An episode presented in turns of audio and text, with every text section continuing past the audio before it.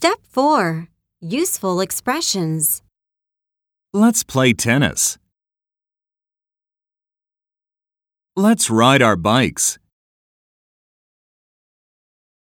Do you ever use free weights? Do you ever do yoga?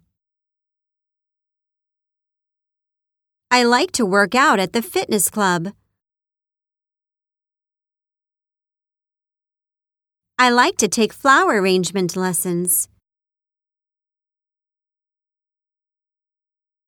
Did you practice the tea ceremony today? Did you watch that exercise video?